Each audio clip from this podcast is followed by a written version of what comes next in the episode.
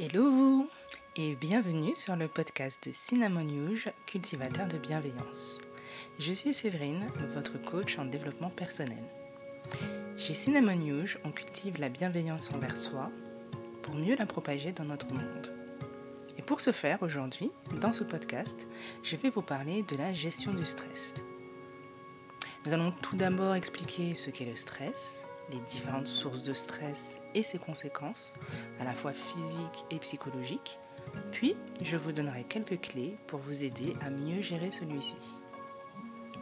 Je tiens à préciser que nous n'aborderons pas le burn-out qui est un syndrome d'épuisement professionnel et pour lequel il est important de rencontrer un professionnel de santé. Alors, tout d'abord, nous allons donc définir ensemble ce qu'est le stress. Donc le stress, c'est l'ensemble des réactions de l'organisme face à des agressions plus ou moins fortes d'agents extérieurs.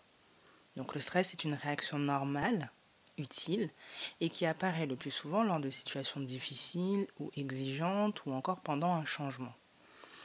Donc sur le plan physiologique, le stress se décompose en trois phases. La première phase, c'est la phase que l'on appelle l'alarme. Donc c'est la mobilisation de l'énergie. Elle se caractérise par une augmentation du flux sanguin, une accélération des battements cardiaques, la dilatation des artères et une décharge de noradrénaline et d'adrénaline. Donc c'est ce qui va permettre la mobilisation de l'énergie, mais aussi la vigilance. La deuxième phase, c'est la phase de résistance. C'est celle où on va consommer ses réserves d'énergie. En effet, lorsque le stress est répété, des phénomènes inverses se produisent. Donc plus l'agent stressant perdure, plus une mobilisation de l'énergie de l'ensemble du corps est nécessaire. Votre système endocrinien prend la relève et déclenche la production de cortisol. Donc on peut se sentir au bout du rouleau, sous pression, fatigué, on peut même arriver à éprouver de l'anxiété. Des pertes de mémoire sont aussi possibles et on va souvent tomber plus facilement malade. Des petits rhumes, des grippes, etc. La troisième phase, c'est la phase de l'épuisement. Donc là, en fait, on a épuisé ses réserves d'énergie et on est sous un stress chronique. Donc l'excès de sécrétion hormonale va provoquer un épuisement physique et somatique. Du coup, votre système nerveux, il n'arrive plus à réguler les mécanismes physiologiques. Votre corps n'arrive plus à constituer ses ressources et le stress devient pathogène. En conséquence, à ce stade, on peut éprouver de l'insomnie, des changements de personnalité, on peut également faire des erreurs de jugement, et dans les cas les plus graves, on peut voir se développer des maladies plus ou moins graves, telles que par exemple des ulcères. Du coup, vous allez me dire quelles sont les différentes sources de stress? Donc c'est ce que l'on va voir ensemble. Donc déjà, il faut savoir qu'il y a les stresseurs qui sont physiologiques. Donc, par exemple, euh, en externe, ça va être le bruit. Quand vous entendez euh, les avions qui passent, les trains qui passent, les bruits de klaxon, etc., tout ça, ça va être un facteur de stress physiologique. Et après, vous avez les euh, stresseurs physiologiques internes. Donc là, ça va plus souvent être la douleur. Il y a différents degrés de douleur, bien entendu, et du coup, différents degrés de stress en fonction.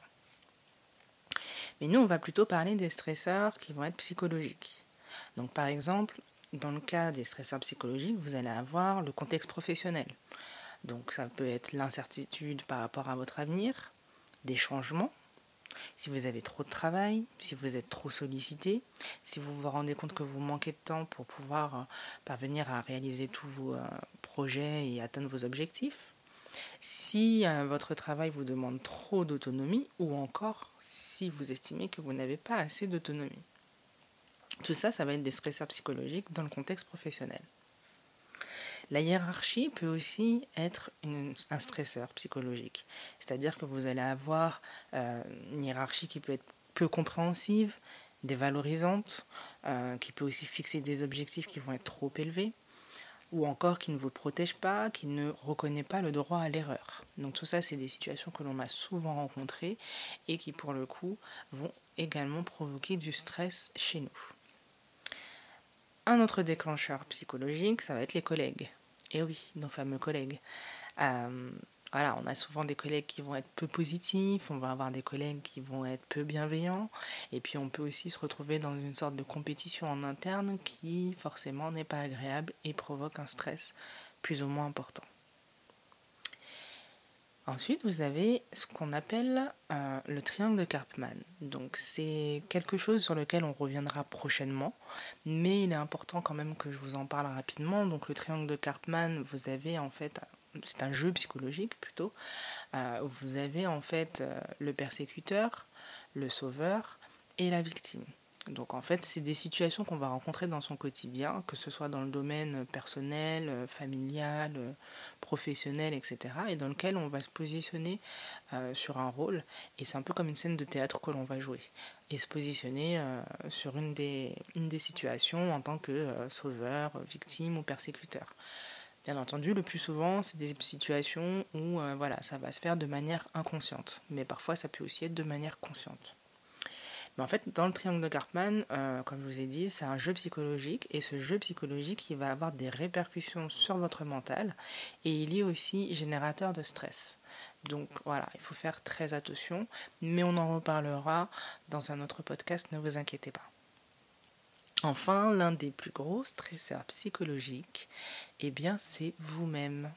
Et oui, on n'y pense pas, mais euh, notre propre stresseur.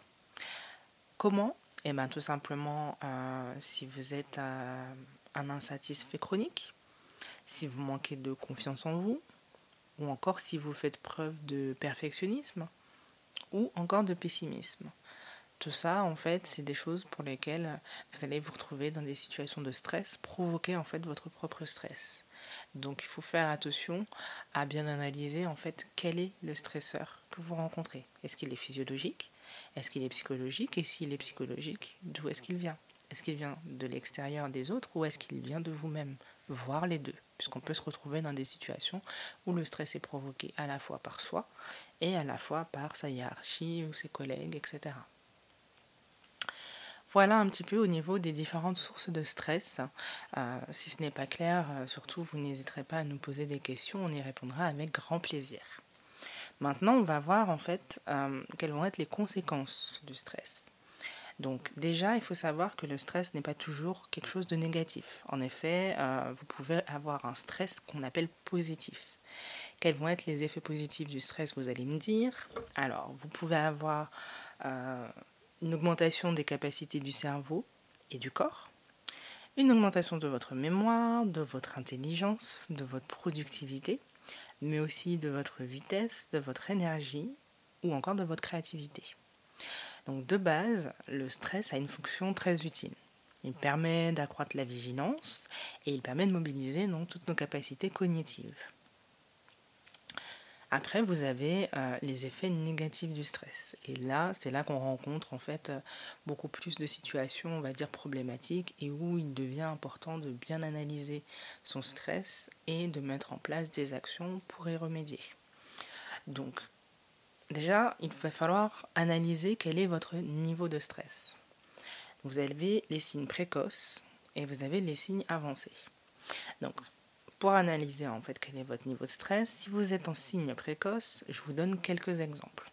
Vous pouvez avoir une gêne au niveau du dos, vous pouvez avoir une fatigue mentale, une fatigue physique, des insomnies passagères, rencontrer une sorte d'ennui intellectuel, faire des erreurs euh, répétitives en fait dans votre travail et euh, ressentir aussi euh, bah, de la fatigue intellectuelle.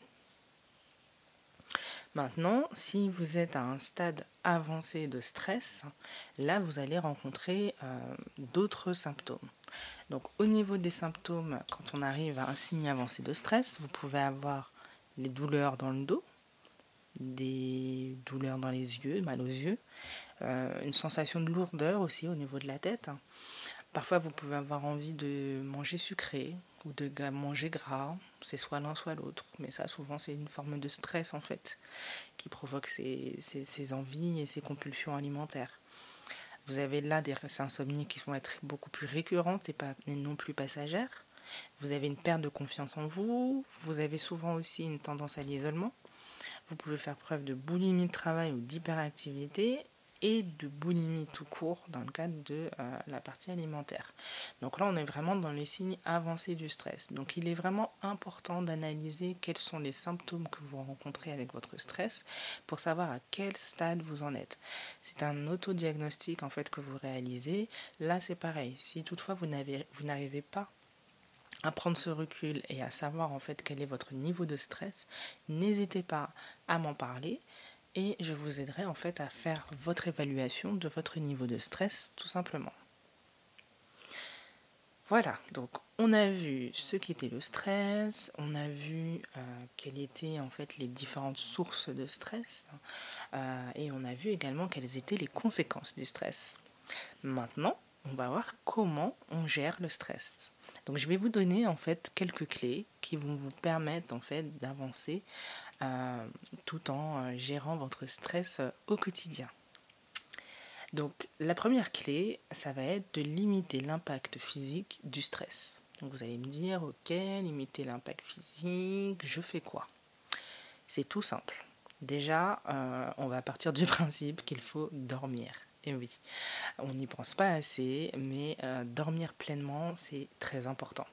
Donc ça peut être déjà des siestes, faire 5 à 20 minutes de sieste quand vous le pouvez, de dormir votre quota de sommeil, chaque personne est différente, puisque vous avez des personnes qui ont besoin de 4 heures pour récupérer ou 6 heures pour récupérer, et d'autres qui ont besoin de 8 à 9 heures pour récupérer. Donc il est important de savoir quel est votre quota de sommeil et vraiment de vous aligner avec ce quota pour ne pas vous retrouver avec un manque récurrent de sommeil qui va vous perturber et être générateur de stress. Et il faut aussi respecter son rythme biologique. Et oui, on n'a pas tous là aussi le même rythme biologique. Si je vous dis Team Coq, Team Hibou, est-ce que ça vous parle ou pas? Alors, en fait, les coqs, c'est les personnes qui vont plutôt être du matin. Donc, c'est-à-dire que dès qu'elles se réveillent, elles ont la patate, elles sont prêtes à. Voilà. Elles débordent d'énergie, prêtes à tout affronter pour la journée. Et euh, par contre, arriver euh, à 21h, 22h, elles s'écroulent de fighting. Et puis, vous avez la team Hibou, dont je fais partie, qui est la team qui, elle, voilà, démarre la journée un peu plus lentement, un peu plus tranquillement, et petit à petit dans la journée, les choses s'activent et on finit la soirée et la nuit en étant euh, surexcité. Donc voilà. Donc ça, c'est important aussi de savoir adapter en fait euh, votre rythme biologique à votre façon de travailler également. Ensuite, toujours dans limiter l'impact physique du stress, vous avez aussi se régénérer physiquement. Donc là, vous allez me dire, ouais, je me régénère comment?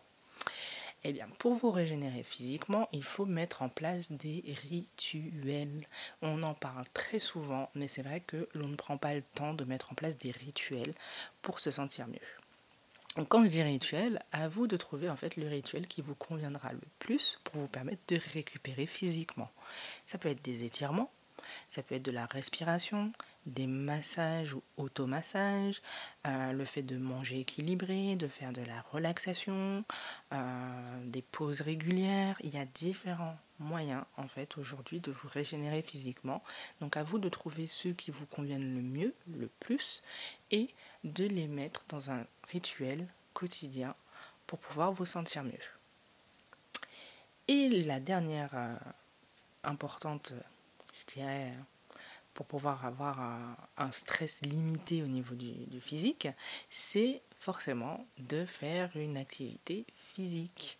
Et oui, on en parle là aussi tout le temps, mais euh, l'exercice physique est vraiment primordial pour pouvoir limiter l'impact du stress sur votre corps. Donc on parle de 30 minutes d'activité physique par jour. Ça peut être d'intensité légère à modérée. On ne vous demande pas voilà, de faire euh, de l'escalade tous les jours. Ça peut être juste de la marche, une demi-heure de marche entre midi et deux à la pause déjeuner, ou encore le soir en rentrant, de descendre à une station de métro ou autre un peu avant pour pouvoir marcher une demi-heure. Mais voilà, tout ça, ça va vous permettre de vous détendre, ça va vous permettre de voilà, mettre en mouvement votre, votre corps. Et il faut savoir en plus que si vous avez une activité sédentaire, c'est d'autant plus important. Ça améliore vraiment votre état de santé, ça vous permet de rester en forme, ça vous permet de diminuer les insomnies. Enfin voilà, l'activité physique est primordiale et euh, vous verrez qu'elle vous aidera à limiter l'impact physique du stress. Voilà, donc ça c'était la première clé. Maintenant, on va voir la deuxième, donc euh, qui est de reprendre le contrôle. Donc quand on dit reprendre le contrôle, c'est que dans le stress euh, et la notion de contrôle, il y a trois réactions possibles. C'est-à-dire que vous allez être soit dans la dépression, soit dans la décision, soit dans l'adaptation et la négociation. Quand je dis dépression, décision, adaptation, négociation, vous allez me dire je ne comprends pas. Je vous donne une situation simple, vous partez en vacances, vous avez loué un Airbnb, en fait vous arrivez, vous vous rendez compte que le Airbnb est dans un lieu euh, voilà, très sale, euh, il y a une déchetterie à proximité, euh, la plage n'est pas du tout celle qui était annoncée, donc voilà, c'est vraiment le drame. Donc là, vous avez trois situations possibles. Soit vous êtes dans la dépression, donc très mal, vous ne savez pas quoi faire, vous pleurez, etc. Soit vous êtes dans la décision, bah, ok, c'est comme ça, donc euh, j'appellerai demain à l'agence pour pouvoir me faire rembourser, ou dès maintenant, bah, je vais prendre un hôtel et demain on appellera l'agence pour pouvoir se faire rembourser. Ou vous êtes dans une situation d'adaptation et de négociation, où là vous prenez les choses en main tout de suite, vous appelez l'agence de suite et vous réglez les choses tout de suite. Voilà, donc c'est important en fait de euh, toujours euh, essayer d'être plutôt dans la décision ou dans l'adaptation et la négociation plutôt que dans la dépression quand on est face à des situations stressantes.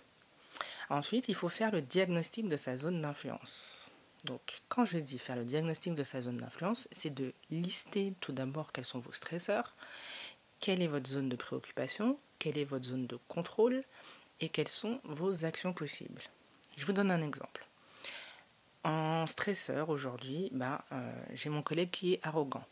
Quelle est ma zone de préoccupation ici? Bah, C'est son comportement. Quelle est ma zone de contrôle ou sur quoi je peux agir pour améliorer les choses? Bah, Ici, ça va être de limiter les contacts. Et quelles actions je vais mettre en place? Eh bien, je vais décider du nombre de contacts qui sont indispensables avec cette personne pour ne pas me retrouver en situation de stress. Voilà, donc c'est ce qu'on appelle faire le diagnostic de sa zone d'influence et pouvoir mettre des actions en place pour ne plus subir euh, ces agents euh, stresseurs.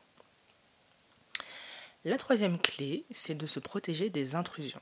Donc quand on dit se protéger des intrusions, c'est de définir des frontières afin de limiter les intrusions dans votre quotidien.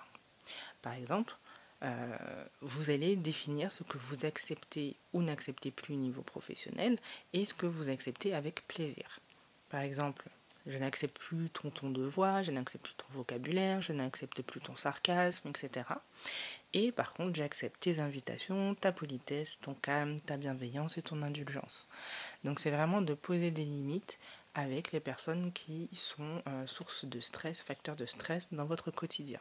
Donc ça, c'est vrai que c'est facile de les analyser et de les prendre en considération, mais de mettre en place des actions en face, c'est beaucoup plus compliqué.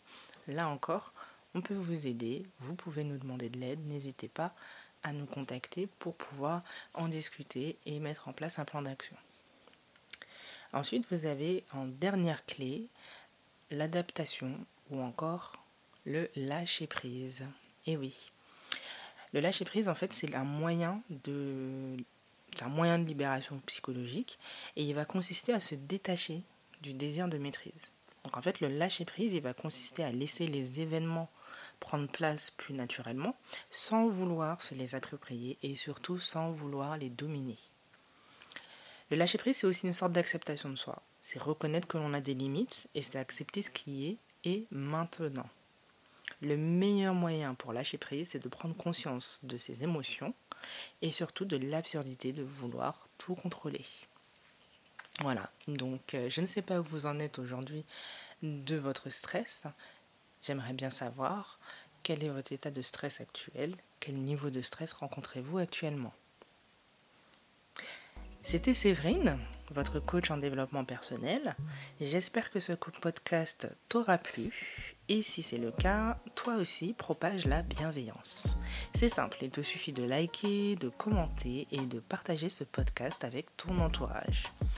Tu peux aussi rejoindre notre communauté sur les réseaux sociaux Instagram et Facebook. Donc Cinnamon, C-I-2-N-A-M-O-N, comme la cannelle, et Yuj pour l'union, Y-U-J. Et pour un coaching avec moi, je vous accompagnerai, que ce soit en présentiel ou en visio, sur la problématique de votre choix. N'hésitez pas à me contacter, l'appel découverte est offert, je vous aiderai avec grand plaisir. Connectez-vous à cinnamonnews.com. En attendant notre prochaine rencontre, prends soin de toi. Amour et lumière.